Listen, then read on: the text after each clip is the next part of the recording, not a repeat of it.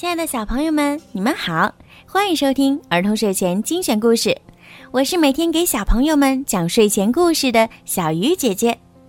今天呀，小鱼姐姐又要给你们讲好听的故事了，猜一猜是什么？快竖起你们的小耳朵，准备收听吧。芭比之加入特工队。芭比、特蕾莎和雷尼是三名优秀的体操运动员。他们也是最要好的朋友。这天，他们刚刚结束了一场体操比赛。雷尼的手机响了，女孩们，周末要不要参加我的野餐派对？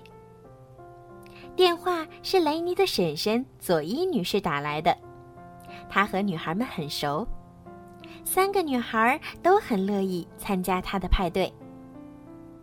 派对的地点在一座山顶。女孩们如约来到这里，可等了半天，佐伊婶婶也没出现。女孩们正在奇怪，突然发现一个角落裂开了一个洞口，洞里面露出强光。芭比、特蕾莎和雷尼好奇地走进洞口，哐！一道电梯门向他们敞开了。女孩们走进电梯，电梯载着她们飞快地下降。当电梯门再次打开时，女孩们发现自己置身于一个宽敞明亮的大厅里。看来你们已经找到了派对地点。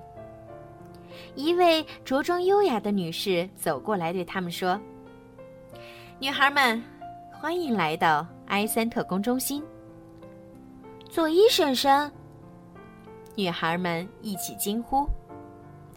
在这里，还是叫我 Z 女士吧，这是我的工作代号。佐伊婶婶说：“我请你们来，是希望你们能加入特工中心。”为什么选我们？芭比问。“因为你们身手不凡，而且各有所长。你们有信心吗？” Z 女士问：“没问题。”三个女孩齐声回答。接下来，Z 女士向女孩们介绍了资深特工邓巴和天才机械师拉斯洛。拉斯洛专门负责特工中心的设备研发，他的实验室里有许多高科技装备。特蕾莎打开一个化妆盒。里面的镜子瞬间变成了精妙的扫描仪。雷尼用化妆刷清扫脸颊，就能变脸易容。芭比抛出一根粉色的体操棒，它精准地滑出去，又乖乖回到芭比手中。接着，拉斯洛按下按钮，升降台缓缓升起，三辆美丽。又狂野的摩托车出现在大家面前。拉斯洛向三个女孩介绍：“这是你们的坐骑，他们配备了钛合金强化车身、全息视图屏幕和具有夜视功能的挡风玻璃。”芭比、特蕾莎和雷尼激动的简直不能呼吸了。这时，邓巴走过来对女孩们说。你们能不能用上这些高科技装备还有待考验。现在，我要对你们进行测试。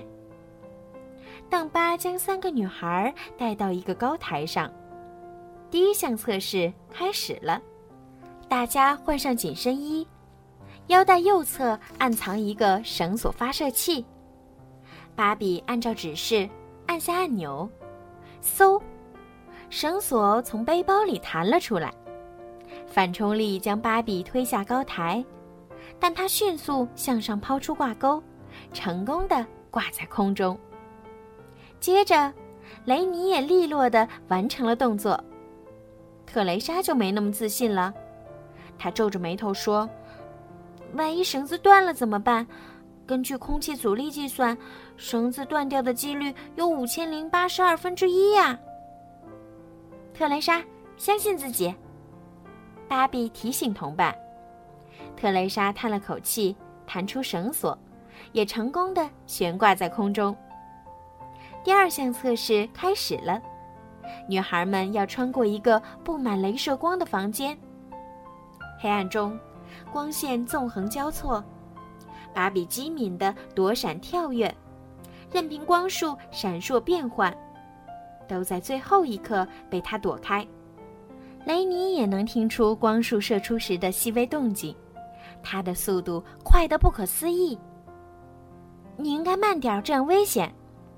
特蕾莎提醒雷尼：“也许是你应该加速。”雷尼说：“三个女孩一个接一个的侧空翻，没有触发任何警报。”干得好！Z 女士走过来说：“你们通过了测试，正式加入特工中心了。太棒了！”芭比、特蕾莎和雷尼欢呼起来。我们是最酷的特工队。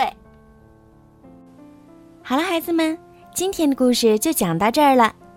在今天故事的最后呀，小鱼姐姐要祝每一个小朋友今天晚上都可以做一个好梦。如果你们想听到属于你们自己的专属故事，可以让爸爸妈妈加小鱼姐姐私人微信“猫小鱼”全拼九九来为你们点播。好了，孩子们，晚安。